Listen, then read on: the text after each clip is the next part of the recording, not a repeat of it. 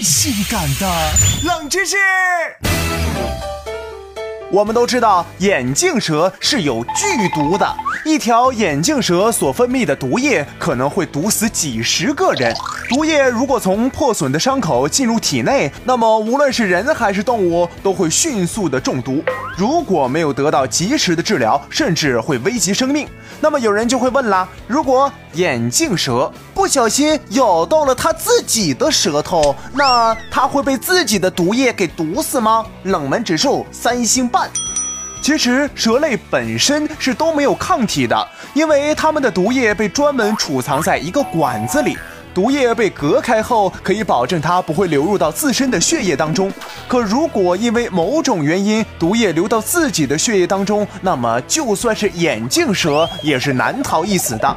所以很显然，如果它咬到自己的舌头，那是包会被毒死的。